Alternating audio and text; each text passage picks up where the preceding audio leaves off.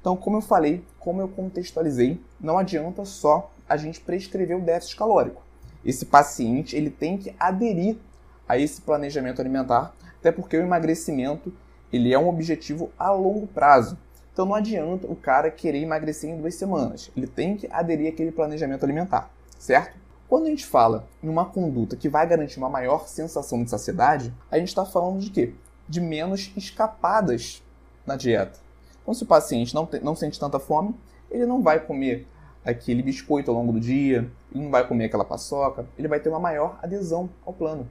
É justamente isso que acontece quando a gente aumenta o aporte de proteínas na dieta desse paciente. Um maior consumo de proteínas, gerando uma maior sensação de saciedade, consequentemente, uma menor percepção de fome e menos escapadas na dieta, o que no longo prazo garante o aumento dos resultados desse paciente. E aí, Nutri, gostou desse corte? Então não deixe de se cadastrar para receber as nossas aulas completas e gratuitas no YouTube. O link está na descrição desse episódio. Nos vemos lá e até a próxima!